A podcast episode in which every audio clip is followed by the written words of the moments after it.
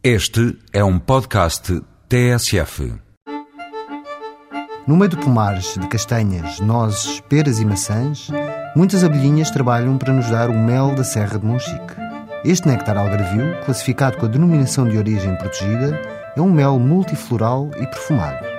O pólen da alfazema, eucalipto, citrinos, urze e outros aromas da Serra de Monchique dão origem a um mel produzido em algumas das freguesias demarcadas dos concelhos de Monchique, Algesur, Lagos, Portimão e Silves. O mel é produzido nesta região desde a presença romana em Caldas de Monchique. A igreja foi, durante muitos anos, a principal cliente, para velas de promessas dos altares e para as iguarias dos doces convencionais.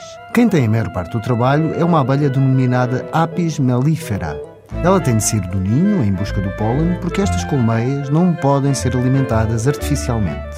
A colheita parcial do mel, ou cresta, só é feita depois da floração, entre maio e junho, ficando em repouso até outubro. A purificação é feita com um processo de decantação. O mel não pode ir longe. O livro de certificações impõe que a sua extração e acondicionamento seja feito na zona de produção. Depois de centrifugado, é embalado em banhões de vidro, podendo apresentar-se nesta forma ou mesmo em favos de mel, desde que todos tapados ou operculados. Fonte rica de sais minerais, o aroma do mel da Serra de Monchique tem muitas vezes o sabor subtil do medronheiro, árvore comum nestas paragens.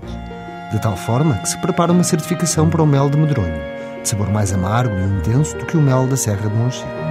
Até para a semana, com mais produtos e sabores tradicionais.